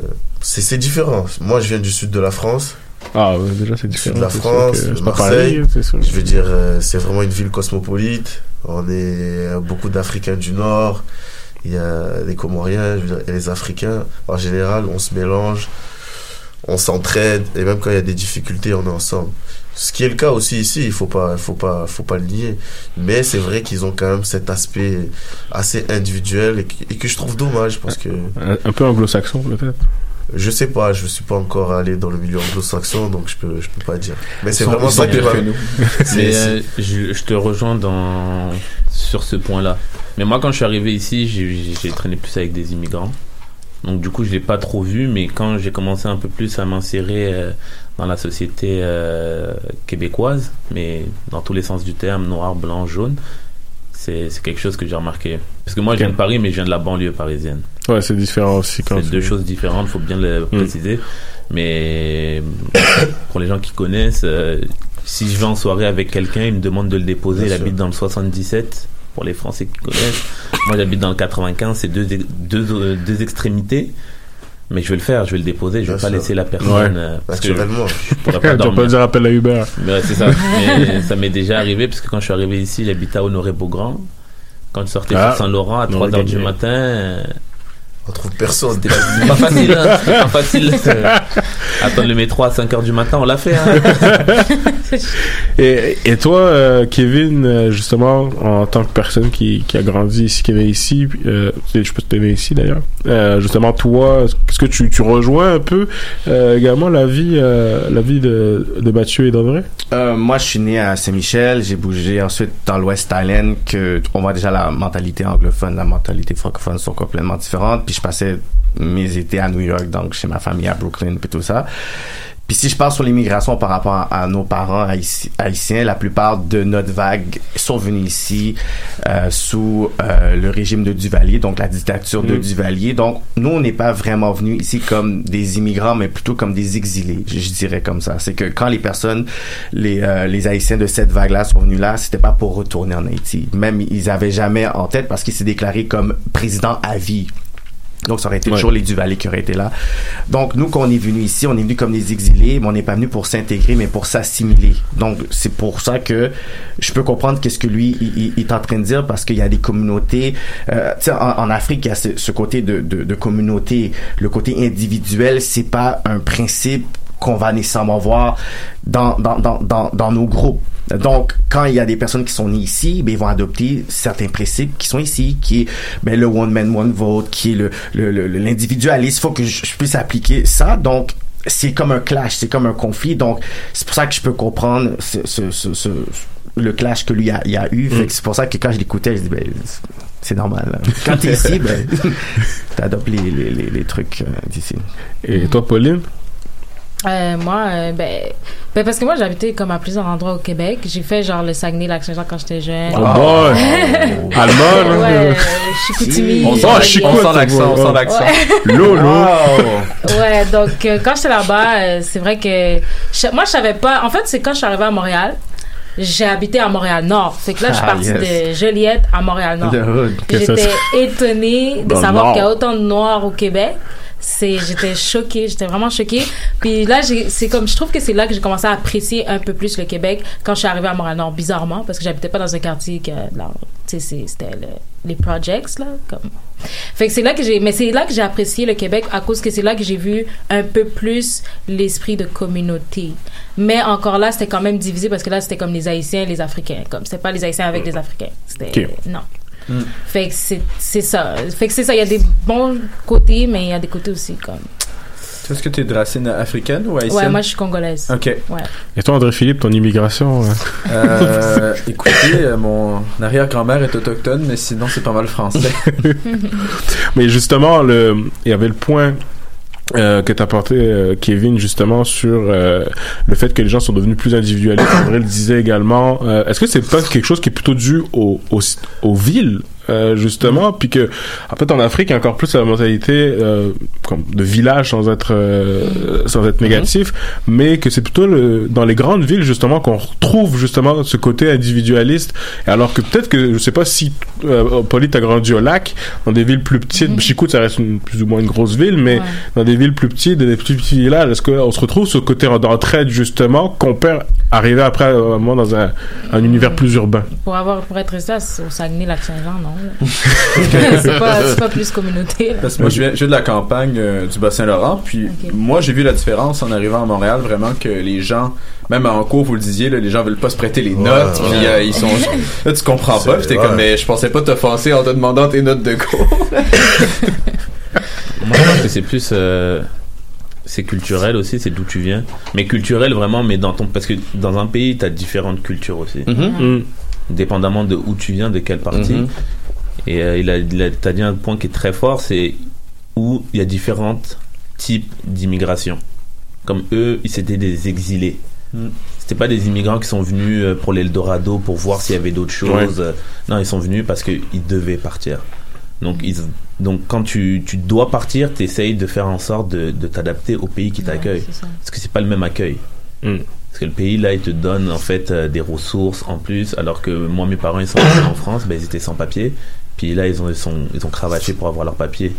Donc, ça crée une, une- une communauté parce qu'ils vont s- rester entre, sans papier. C'est Du coup, du coup, on t'inculque, eux ils vont t'inculquer leurs valeurs. Moi, mes parents ils ont inculqué leurs valeurs qu'ils ont ramenées du Congo. Puis après, moi, j'ai fait un mélange de ça avec la, la culture européenne, parce que j'ai grandi après avec des Européens, puis j'ai la chance d'avoir les deux. Sauf que nos parents, ils, bah, ils- tes parents, ils doivent essayer d'oublier un petit peu Mhm. pour essayer de, de, vraiment embrasser la nouvelle culture. Donc ça crée, euh, ça crée euh, une différente éducation. Mhm. Mais on peut voir ça aussi des fois avec euh, soit il y a les Libanais ou les, ou les Indiens qui viennent aussi. Tu vas voir qu'il y a des quartiers où tu vas voir qu'ils sont beaucoup concentrés. Tu vas voir qui, par exemple, tu vas voir la ville Saint-Laurent. Maintenant, ils appellent ça, euh, c'est plus Saint-Laurent, ils appellent ça Saint-Liban parce que il y a beaucoup de Libanais qui sont là. Il y a la mosquée qui est là. Donc, tu vois, il y a la communauté qui est là. Il y a des, il y a, il y a- il y a des, des boucheries, il y a des petits restaurants. Ensuite, tu vas voir euh, Parc Extension. Tu vas voir, c'est beaucoup plus avec des hindous qui vont être là. Donc, il y a ce côté-là où ils ont apporté un peu ce côté-là de communauté, ce, ce sentiment de communauté-là. Puis, nous, on est arrivé ici, puis c'était beaucoup plus pour dire, être avec toi, on te donne l'opportunité d'être dans, dans un pays où tu vas pouvoir euh, euh, euh, bâtir un avenir, tu vas pouvoir avoir un salaire, tu vas pouvoir manger.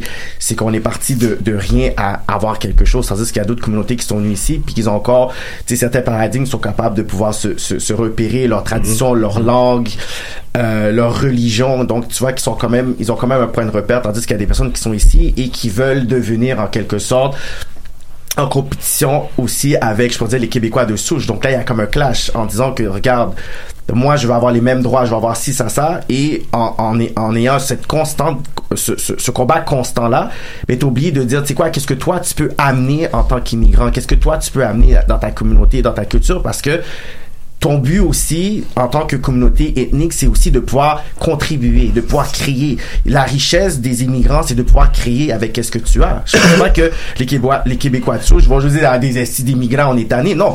Arrive et essaie de voir comment tu es capable de pouvoir créer des nouvelles entreprises, comment tu es capable de pouvoir t'impliquer dans les sphères publiques, de pouvoir être capable de créer des associations, que quand il y a des immigrants qui viennent, que toi, tu es capable d'avoir un réseau pour pouvoir leur donner des jobs aussi. Parce que tu vas voir certaines communautés, leurs petits jeunes, ils vont pas aller se- de- dans, dans ce côté-là puis recevoir le racisme puis tout ça, les communautés asiatiques. Non, ils vont avoir leur petits quartiers, leurs petits stores, puis tu vas voir leurs petits jeunes, ils vont travailler dans leur magasin comme ça. Donc, faut être capable aussi de prendre soin de, de, de, de nos gens aussi. Justement, ça c'est un point intéressant euh, qui juste il y a des débats qui sont autour de soi de, de ça justement par rapport à qui nuit à l'intégration.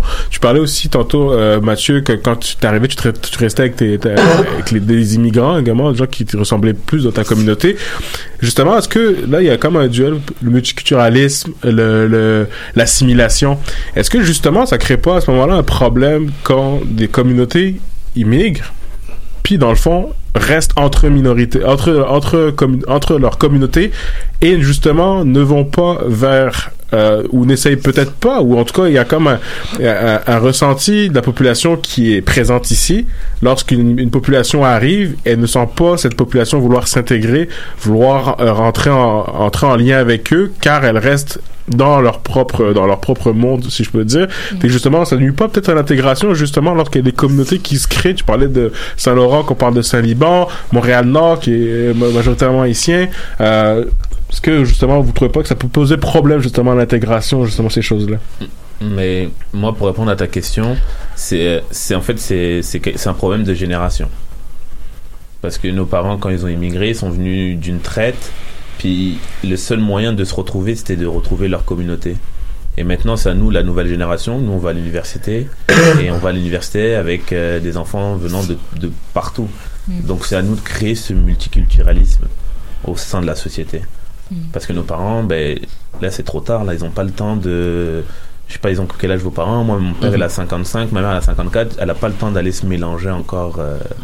Donc, je pense que c'est notre devoir de le faire. Et moi, je suis pour. Je, bah, je suis pas contre euh, le communautarisme. Je suis plutôt pour le multiculturalisme. Mais c'est bien aussi d'avoir euh, ce communautarisme de nos parents qui permet de, de, de garder notre culture.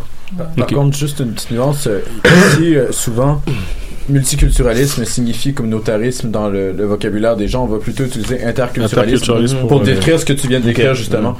Juste pour. euh, c'est ça, pour passer deux idées différentes un peu. euh, Ok. Parce que, ouais. Ah Julie qui me parlait de sa musique mais on va couper Pas sa la musique musique, non, c'était pas ça. Regarde Lionel qui comprend pas. Ah, mais ce moi, que en tout cas, je coupe ta musique. Moi, je préfère continuer le sujet, non, ce qui est intéressant. C'est pas ça, c'est pas la. Écoute-moi, Lionel. Écoute-moi. C'est pas la musique. C'est un point que je voulais euh, avancer. C'est par rapport à la représentation. Vous avez pas remarqué pourquoi, en fait, on est obligé, en plutôt des communautés noires sont obligées tout le temps de faire leurs médias, leurs euh, événements, peut-être parce qu'il y a un manque euh, de représentation au sein peut-être des médias ou à la télé ou quoi que ce soit. Euh, Kevin, j'aimerais euh, avoir ton avis là-dessus. Ben, on a beaucoup ce, ce, ce, ce débat euh, en s'inspirant de qu'est-ce qui se passe aussi euh, aux États-Unis, euh, parce qu'il y a souvent eu des des des des, des films, des téléséries qui étaient stéréotypés, euh, on n'avait pas des bonnes représentations. Il y a eu beaucoup aussi les- l'aspect colorisme aussi, qu'on mettait des filles qui étaient plus light skin sur un standard de beauté. Les films de Tyler Perry aussi. Exactement, qui sont toujours stéréotypés, la femme noire qui est loud, l'homme noir qui n'est pas présent dans la, dans, dans la vie de ses enfants, tout ça. Donc, il y a ce côté-là où on va, on veut avoir des meilleures représentations. Donc, il y a eu des directeurs que je respecte beaucoup, dont Spike Lee, il y a eu John Singleton, il y en a eu beaucoup qui sont, qui ont été capables de pouvoir faire des films qui sont encore aujourd'hui euh, euh, super symboliques. Moi, Spike Lee, c'est un de mes directeurs qui, qui sont, les, qui est, euh, le plus influent. Félicitations pour son Oscar d'ailleurs. euh, Ouais. Premier Oscar qu'il a eu. j'ai ma cousine aussi de New York qui travaille dans le cinéma, puis elle a travaillé sur ce film-là. Fait que j'étais avec elle, puis elle a commencé à crier, puis elle était là, puis je suis comme pourquoi? Ah, mais je travaille sur le film. Je suis comme wow, ok, ben ouais, je suis content aussi. Donc on, on a on a ce combat-là de dire on veut se voir à la télévision, et il faut qu'on puisse avoir une représentation qui est équitable, tandis que il faut qu'on soit réaliste pour dire qu'il y a aussi une réalité démographique aussi de qui qui regarde la télévision aussi. C'est beaucoup plus les régions et que Montréal n'est pas le Québec. C'est pas quelque chose de réaliste. Il faut dire que la communauté noire, on représente à peu près quoi? Au Québec, peut-être 6%, 7%, 8%.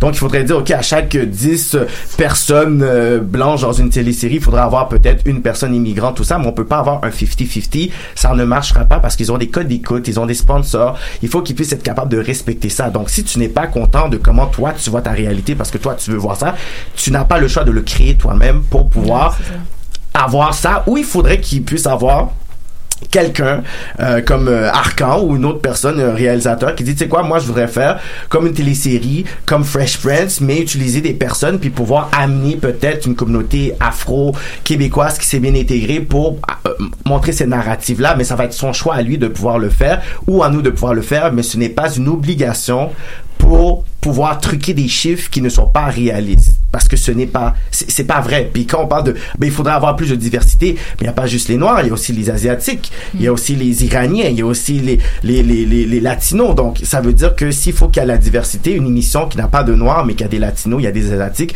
c'est quand même la diversité Et ça, pour juste pour rebondir là-dessus, c'est bien beau, je t'entends, mais même ça, on le voit pas à la télé. Puis le côté où tu Euh, dis- je suis pas d'accord. Non, je suis pas mais- d'accord. Moi, on voit pas, ok. Ouais, Ju- Julie pour les quotas. Bon, attends, moi, Non, non, mais- je regarde certaines émissions, mais j'avoue. Québécoise Oui, québécoise. Je regarde. District 31. Non. non, moi, je parle plus pour les. euh, Plus pour la France, hein, j'ai l'impression. Non, la France, il y a quand même une France, y certaine la diversité. Mais juste pour rebondir à ce que C'est- en fait- Kevin a dit, ok, je peux comprendre que, euh, mettons, tu parles, tu vas loin, peut-être tu t'es plus à Montréal, mais le but aussi, c'est pas de prendre la personne aussi pour sa couleur. Bon, ça, après, je vais, je vais quand même me contredire parce que j'aimais dans ce sens-là. Parce qu'on dit même ça va déranger s'il y a beaucoup de noirs parce que, je sais pas, à, à, à côté de Québec, euh, à côté de Montréal, il n'y a pas de noirs là-bas, Mhm. donc ça représente pas la région. Mais alors, même s'il y a 90% de noirs dans une émission, ça fait quoi? Si la personne est douée C'est ça que je veux dire. Ben, y a- Mais c'est ouais, mais à la fin de la journée, c'est un business. Hein.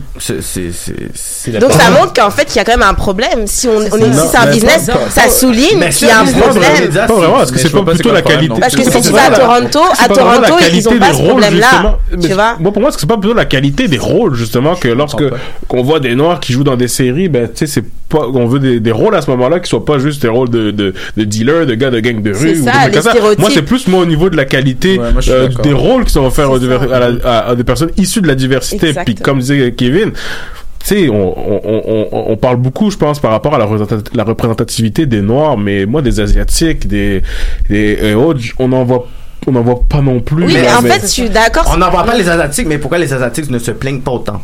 Ça la vraie Oui, question C'est pas peut-être dans leur mentalité. Je veux dire, comme nous, en tout cas les Français, je sais qu'on aime qu'on se cherche pas plaindre. juste à se faire accepter. Et- c'est pas- Non, mais- mais c'est vrai. je euh, C'est un gros point. ça. on veut on veut compétitionner et avoir les postes des personnes qui sont ici et on veut devenir en quelque sorte on, on- on veut avoir exactement le, le- comme comme je disais tantôt la même réalité démographique qui n'est pas vraie on ne peut pas dire, tu sais quoi, ben écoutez, ben non, parce que les Asiatiques, eux, ils vont, ils, ils ont beaucoup leur, leur petits médias, ils ont beaucoup leur petite radio. Tu vas aller dans un store, des fois, ils ont une télévision qui est là, puis c'est pas vraiment. C'est- c'est juste du chi- ça parle en mandarin, il y a- puis il y a- c'est- c'est- Leurs parents ne parlent même pas la langue.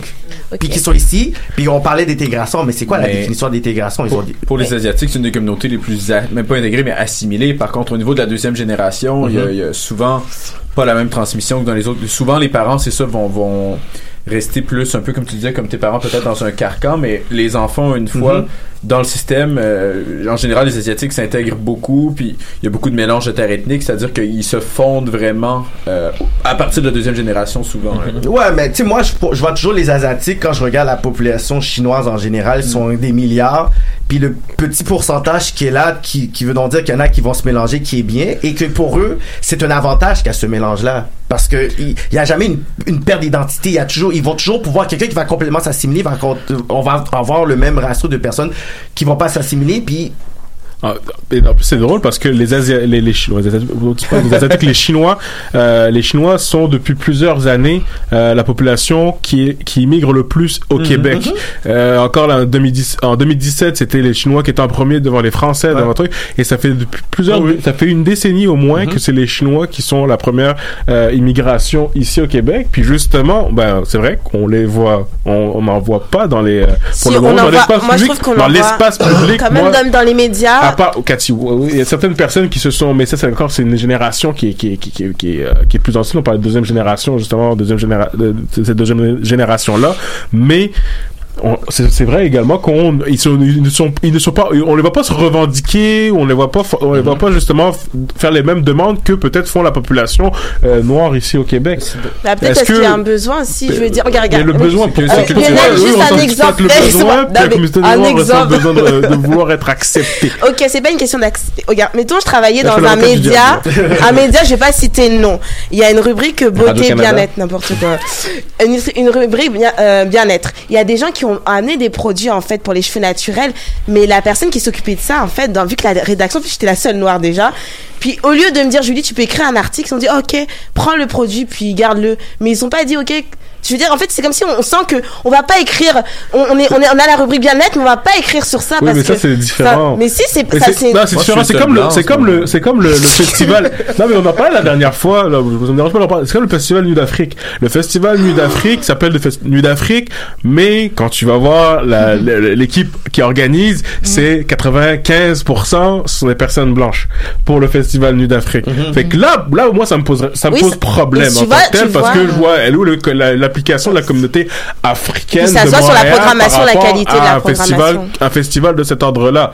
Mais euh, mais pour euh, justement avoir des quotas de dire moi je suis pas pas un en quota. Mais moi je trouve mais c'était ça l'idée. Non, mais en fait, l'idée, vous avez pas compris. Quand j'ai amené ce sujet, c'est parce que je dis pourquoi on crée, mettons, des galas pour, euh, euh, pour, euh, je sais pas comment dire, pour euh, mettre en avant euh, les personnes, en fait, qui ont, euh, je sais pas comment expliquer ça après, mais on crée des galas pour mettre en avant des personnes qui sont douées. Pourquoi on sent le besoin, en fait, de créer Comme le gala dynastie. non, non, mais non, mais c'est pas Dis les mots. Non, mais je parlais pas.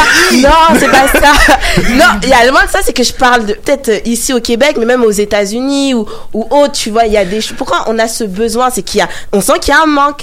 Ben, C'est juste ça. C'était ça ben, le sujet à la base, Lionel. Oui, je comprends ce que des tu veux dire. Les galas, les galas qui, les galas pour les, des gens issus de la diversité, comme les NAACP aux États-Unis, euh, ceux pour les Latino-Américains également aux États-Unis. Ici, ben, le gala Dynasty, euh, sous besoin de justement de devoir créer ces, ces, ces, ces galas-là parce que on, on a comme un, on ressent un manque de Mhm. représentativité dans les médias. C'est ça dans le fond. Oui, c'est exactement. Même si t'as t'as mais oui, mais parce transformé. en euh, même temps, c'est des, des minorités aussi. Comme disait Kevin, je veux dire, le poids démographique de- des 4%, 6% de population noire ici au Québec, pourquoi on devrait mettre plus pour représenter une je sais pas en fait. Ça- ça dépend moi ça que dépend. Comme j'ai dit ça dépend des rôles qui sont Mhm, créés ça dépend de tout ça. Moi la personne si elle est bonne elle est bonne on la met mais il faut pas pousser forcément pour la mettre à je sais Bah, pas. Ah, moi, je- je, sais pas- je- je trouve ça sais- bizarre je, je sais que- pas pour French Prince qui c'est qui a créé French Prince mais je, C'est semble pas que Quincy Jones. et, et- je sais pas je- j'aimerais juste euh, C'est aux États-Unis, on, on voit qu'il y a cette, ce besoin-là de pouvoir souligner des personnages historiques. C'est qu'il y a beaucoup de personnages qui n'ont pas été non plus cités. On va regarder des- aussi la, la bouteille de Jack Daniel, mais tu sais, beaucoup ont, donné la reconnaissance pour le drink à, une personne, tandis que c'était l'esclave à côté. Il y a, euh, une liste aussi de beaucoup d'in- d'inventions et de créations de, de, technologies qui étaient faites par des personnages aux États-Unis que ça n'a pas été fait. Donc, c'est comme s'il faut rappeler l'histoire puis dire, tu sais quoi, on est là. Puis, comme tu avais dit au début, c'est que depuis la fondation aux États-Unis, tu vois, il y a- eu des esclaves qui ont aidé à- à fonder le pays, à construire le pays. Donc, il y a comme ce côté de redevabilité que la communauté afro-américaine euh, vont demander, tandis que eux, ils vont pas se souvenir d'où ils, d'où ils viennent ou leurs racines. Moi, si je dis, OK, mais d'où je viens, je vais dire, OK, mais moi, j'ai, j'ai, je suis d'origine d'Haïti. Toi, tu vas pouvoir dire, moi, si moi, je viens euh, du Congo, toi, tu vas dire, je viens du Cameroun. Euh, vous allez pouvoir euh, euh, dire ça, tandis que eux, le, le seul combat qu'ils ont, la seule place légitime qu'ils ont, c'est les États-Unis. Donc, eux, ils se disent, vous nous devez. Euh, on, on vous il y a l'indemnisation sur la communauté juive, avec le, le la Shoah, l'Holocauste. Nous, c'est où, euh, avec l'esclavage, la réparation, euh, ils, ils sont où? Ah oui, il y a eu certains groupes, il y a eu, euh, euh, ce- ce- ce- comme euh, JP Morgan, qu'ils ont, qu'ils ont admis qu'ils étaient impliqués, ils ont fait euh, des fonds puis des, des, des, des bourses pour euh, les étudiants aux États-Unis, ils ont mis des choses en place. Sauf qu'ils disent, écoute, c'est pas assez parce qu'on a encore incarcéré, on a encore beau- un gros seuil de pauvreté, beaucoup. Fait ils ont un combat pour dire, tu sais quoi, on est là, mais on n'existe pas et on n'a pas les mêmes droits que vous, tandis qu'on est supposé d'avoir ces mêmes droits. C'est une réalité qui est complètement différente aux. États-Unis. Oui. C'est pas ici, c'est ici, je veux dire, euh, ici, ça pas la même. Les, les, les Afro ici à Montréal ont pas la même réalité qu'aux États-Unis. D'accord, Lionel. Comme, en tout cas, ben. D'accord, Ah, parfait. coupé, je te bon, coupe. bon. je te coupe par, par faute de temps. En fait, c'est parce qu'il y a la chronique euh, d'André. Vu qu'on a supprimé la pause musicale, t'avais fait exprès de me boycotter, mais c'est pas grave. Donc, André, en fait, euh, c'est ta chronique. Alors, quel sujet tu vas aborder Bon, pas quel sujet, Est-ce mais que, quel est-ce est le que tu- titre que tu mets mon extrait musical Ah oui, exactement. Mais j'a- mais ça, comme Lionel. exactement, ton extrait, j'ai même pas confirmé avec toi, mais je pense que c'est ça. Magnifique chanson. Oh, classique ça. Tu prends tout mon temps, tu es tout ce que j'attends. J'ai besoin de t'aimer, de te comprendre et d'être aimé, Ok, c'est bon Ouais. Voilà. Donc euh, c'était euh, c'est ça euh, Boule Ah, Noire qui est un je sais pas si on m'entend. Oui. On te voit pas, mais c'est pour ça que. Ah oui, la petite caméra. Est-ce qu'on- me voit bien? Son moment de gloire, ok. Est-ce qu'on me voit? Euh, oui, on te voit bien, André. Parfait, parfait. Donc oui, c'était euh, Boule Noire, euh, qui est un, artiste afro-québécois des années 70, euh, qui a vendu plus de 100 000 albums, donc de grands succès dans les années euh, ce- ce 70 à 90. Il est mort en 2007, mais quand même souligne l'existence de Boule Noire pour ceux qui ne le connaissaient pas. Euh, donc aujourd'hui, c'est ça, ben, ma chronique va s'articuler en trois axes. euh, donc moi, je me suis intéressé parce que récemment, on a parlé de Jean Alfred, qui était le premier député noir euh, de l'histoire du Québec. Puis justement, ils vont nommer un pont en Outaouais en sa mémoire.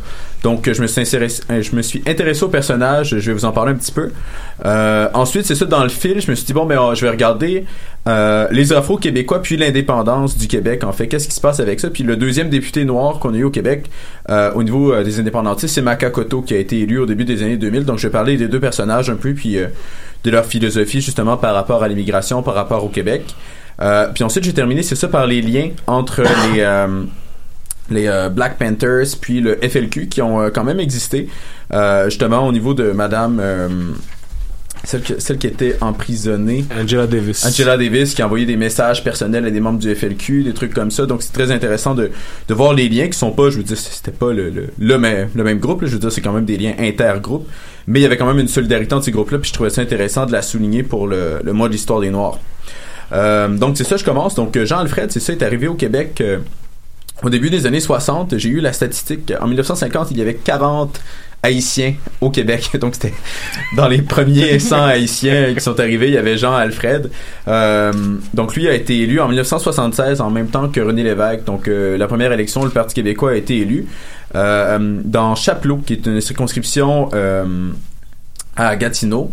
Donc ça, c'est très intéressant de voir qu'il a été élu. Il y a eu un recomptage judiciaire. Finalement, il a gagné par 60 votes contre son adversaire libéral. C'était toute une saga. Euh, il a exercé seulement un petit mandat parce qu'il y a eu un petit scandale à la fin de sa carrière par rapport au régime du Valier, justement, avait des propos peut-être un petit peu maladroits qui avaient été interprétés comme un support au régime, la- ce qui était un peu contradictoire parce qu'en fait, il avait fui le régime lui-même, donc euh, c'est un petit peu dur de comprendre. Donc un homme très éduqué, euh, c'est ça qui fait justement une licence en philosophie, maîtrise en psychopédagogie, doctorat en éducation, puis ensuite toute sa vie il s'est dédié justement à la mission qui était le- le- le- la protection de la langue française, puis l'indépendance du Québec. Euh, suite à son élection en 76, il s'est présenté en 81, en 85, en 89, il a tenté de devenir chef du Bloc québécois aussi. Wow. Donc euh, en 1997, euh, non, il a été tenté de faire élire en 97. En tout cas, bref, toute sa vie euh, vraiment con- euh, consacrée au mouvement. Euh, puis ensuite, ce que je trouvais intéressant justement, c'est la différence entre les communautés noires. Euh, pas les communautés, mais les personnes noires qui parlent anglais, qui sont anglophones, puis celles qui sont francophones. Puis selon euh, Jean Alfred, c'est ceux qui étaient d'origine haïtienne, donc francophone, euh, lui, ce qu'il disait, c'est que hum, il n'avait pas senti vraiment euh, le racisme, et puis ce qu'il voyait comme problème dans la société, c'était vraiment euh, au niveau des euh, noirs anglophones qui, euh, selon lui, se comportaient vraiment en- comme des colonisateurs anglophones au même titre que tous les autres anglophones au Québec, puis souhaitaient pas justement euh, apprendre le français puis euh, se battre pour la culture. Donc lui, c'était ce qu'il dénonçait un petit peu parce que pour lui vraiment le français était au cœur de son identité puis il trouvait ça dommage que peu importe l'origine, les gens peut-être n'apprennent pas le français. Euh, donc selon lui, c'est ça, il y avait beaucoup moins de, problèmes au niveau de, des francophones. C'était plutôt un problème d'intégration que du racisme selon lui.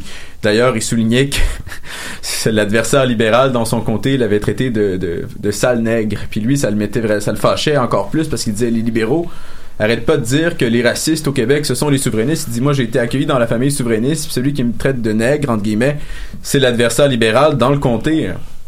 Donc c'était fort quand même comme propos, euh, tu sais, vraiment non voilé là. Euh, Ensuite, ce qu'il disait, c'est que justement, c'est que au niveau euh, du euh, d'un Québec souverain, il y aurait beaucoup de travail justement avec les autres pays francophones africains, puis des autres peuples opprimés par rapport à justement tout ce qui était l'histoire puis les revendications. Puis il faisait beaucoup de parallèles, c'est ça, entre le Québec puis surtout les peuples africains parce qu'il s'inscrivait vraiment dans une logique euh, panafricaniste, bien qu'il eût été euh, haïtien. Puis lui disait que justement, il faisait même le, le parallèle avec l'Afrique du Sud, disait que c'était un peu ça, c'était une minorité possédante qui exploitait la majorité, alors que ici c'était aussi les anglophones qui étaient une minorité possédante qui exploitait la majorité. Euh, Ensuite, ce que je trouvais intéressant par rapport à l'idée de communauté chez cet homme-là, c'est qu'il disait que justement, il, il n'y avait pas d'Haïtiens au Québec, par exemple. Il disait, il n'y a que des Québécois d'origine haïtienne. Puis s'il y en a qui me disent qu'ils sont haïtiens, je leur demande comment va leur voyage. Parce que l'important, c'est de devenir vraiment euh, un membre de la communauté, puis de devenir en, quelque sorte chez soi, justement, en ne restant pas un, un touriste éternel ou un immigrant éternel, mais en devenant bel et bien québécois. Puis lui, ce qu'il disait, c'est que jamais l'assimilation, l'assimilation n'est jamais une option. C'est important de se souvenir de ses racines, de transmettre la culture, comme tu disais, mais que l'intégration, par contre, c'était très important. Ensuite, euh, au niveau de ses réalisations, euh, dans la région surtout de Gatineau, en Outaouais, c'est lui qui a fait en sorte que Gatineau a eu son premier hôpital. Puis ça, c'était vraiment considéré comme un exploit à l'époque. D'ailleurs, on considère aussi euh, Jean Alfred comme euh, potentiel euh, personne honorée pour euh, renommer l'hôpital justement de Gatineau. Ensuite, ensuite, ensuite, ensuite. Non, c'est ça. Puis en gros, c'est ça. Il parlait beaucoup justement euh, des partis libéraux, fédéraux et provinciaux qui justement essayaient toujours d'instrumentaliser l'immigration pour la retourner contre les indépendantistes. Puis lui, ça le frustrait beaucoup parce qu'il disait que c'est un peu comme si on prenait les, les, les personnes noires, puis il parlait beaucoup de la communauté haïtienne parce qu'il était haïtien lui-même, comme si c'était des idiots, puis qu'en fait on avait leur vote de toute façon, euh, peu importe ce qui se passait, ils allaient voter pour nous, puis on n'avait pas à leur proposer de projet de société qui les incluait parce que de toute façon, c'est ça, c'était des votes sur lesquels on comptait. Il y en a qui le font encore. Oh oui, encore aujourd'hui, on pourrait dire que c'est peut-être petit peu le cas. Ensuite, l'autre personnage, c'est ça qui est arrivé euh, beaucoup plus récemment. Euh, c'est Makakoto, c'est ça. Makakoto est arrivé, est arrivé, est arrivé. Je recherche ma feuille. Euh, c'est ça, il a connu Daniel Laferrière, que vous connaissez, qui est maintenant un immortel à l'Académie française en 89 à Paris. Puis il a incité justement à venir au Québec. Puis je trouve ça intéressant par rapport à ce que les autres disaient tout à l'heure, c'est que lui, justement, ce qu'il dit, Makakoto, c'est que euh, c'est certain qu'on reste en Amérique du Nord, comme on le disait, puis que c'est un certain individualisme, et qu'il ressentait une chaleur au Québec qui était plus près que celle qu'il pouvait ressentir en Afrique, puisqu'il est d'origine camerounaise aussi, euh, que ce qu'il avait vécu en France, en Allemagne, ailleurs en Occident, là où il avait vécu. D'ailleurs, Makakoto qui parle euh, couramment français, anglais, allemand, ainsi que d'autres langues, un homme très impressionnant. Euh, Makakoto, c'est ça, a été député pour commencer, a tenté de se faire élire avec le Parti québécois au début des années 2000, ça n'a pas fonctionné. Ensuite, a été euh, élu du Bloc québécois pendant plusieurs années à Ottawa. Euh, et puis ensuite, a réussi à se faire élire dans Bourget comme député du Parti québécois. A été élu trois élections d'affilée. Malheureusement, il a été emporté par la vague caquiste lors de la dernière élection. Mais il s'était représenté, puis il continue toujours à travailler sur des projets par rapport à l'indépendance du Québec. Donc lui, ce qu'il disait, c'est qu'il s'opposait justement, euh, ben, ce qu'il dit encore, aux tentatives de coloniser, puisqu'il n'est pas décédé comparativement à M. Alfred, qui lui euh, est décédé il y a quelques années, en 2015. Donc les deux euh, étaient avaient une vision assez semblable par rapport au Québec. Ils disaient que le Québec était un petit peu enchaîné par euh, le fédéral, puis qu'il y avait beaucoup de moyens au fédéral, beaucoup de besoins au Québec, puis qu'il n'y avait pas forcément une adéquation entre les deux. Donc c'était important de le faire. Euh, puis lui aussi, Makakoto, c'est ça, parlait des immigrants qui étaient vraiment des victimes d'Ottawa, euh, qui étaient vraiment des outils publicitaires, qui étaient utilisés comme outils publicitaires puissants euh, par le fédéral. Donc ça, c'était ma petite partie justement sur les deux personnages que j'ai trouvé intéressants. Puis qui ont contribué, c'est ça, à, à- pas encore à l'indépendance puisque ce n'est pas ce n'est pas arrivé, mais qui pourrait éventuellement arriver. La troisième partie, c'est par rapport, c'est ça, au niveau des années 60. Alors que justement les Québécois euh, étaient un peu euh, un peuple euh, qui, n'était pas chez lui puisque justement il n'avait pas le contrôle de la société puis était sous le, joug des anglophones ici à Montréal. Puis euh, on voit que justement euh, il y a plusieurs auteurs qui ont écrit là-dessus. C'est ça, il y a Jean-Philippe Warren. Je me base sur un de ses articles. Puis l'autre c'est un auteur afro-montréalais. C'est David Austin. Je sais pas si vous en avez peut-être entendu parler. Il a écrit un livre, c'est ça, sur le fait d'être noir au Québec dans les années 60.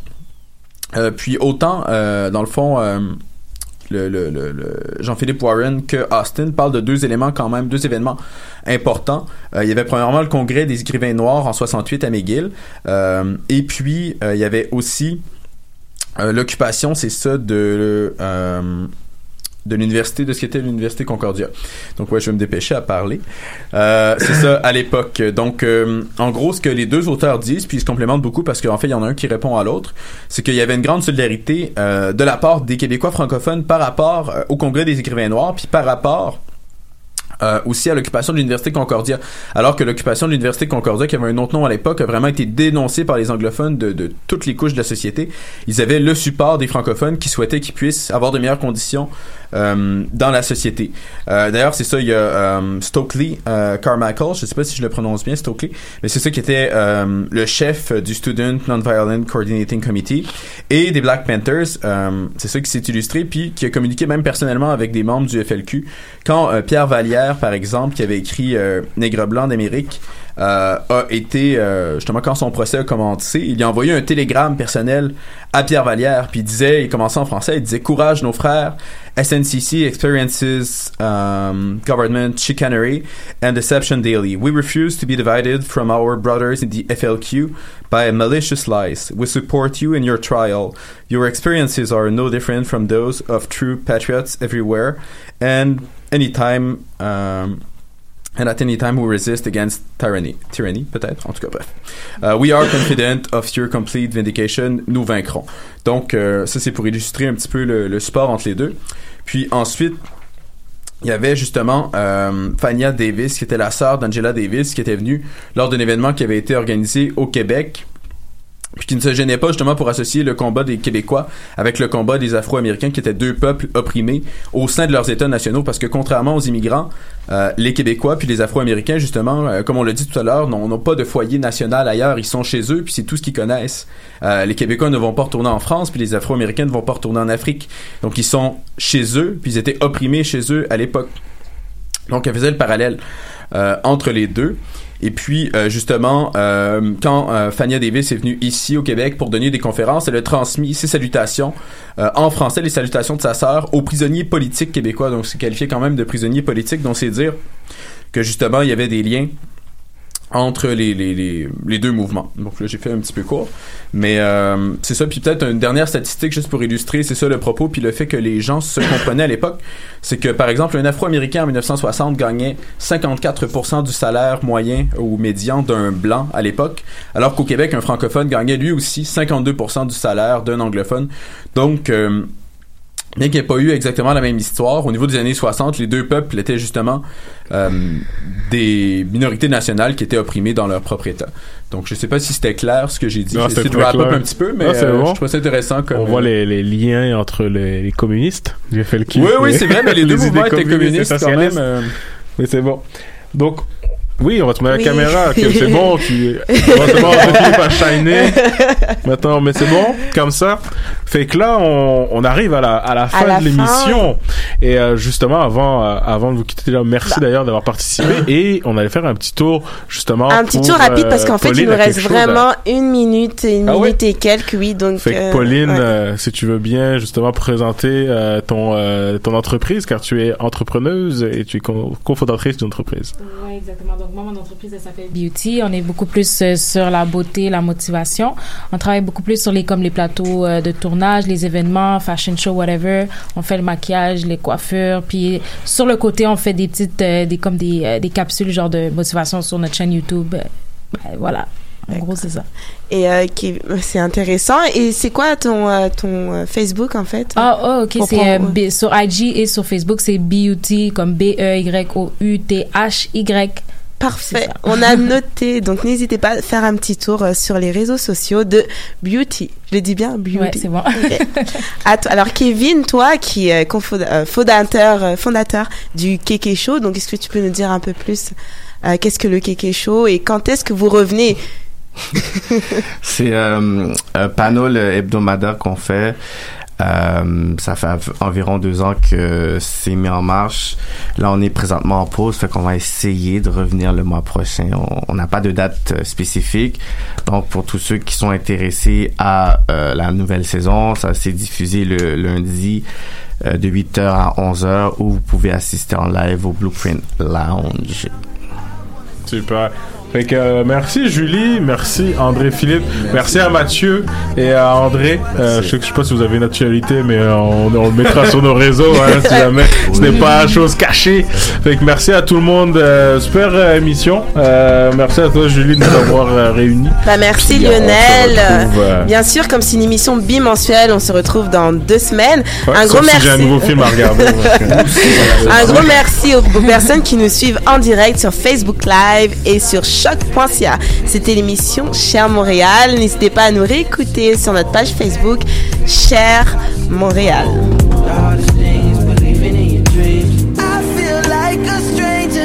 Myself. And sometimes that feels dangerous, but I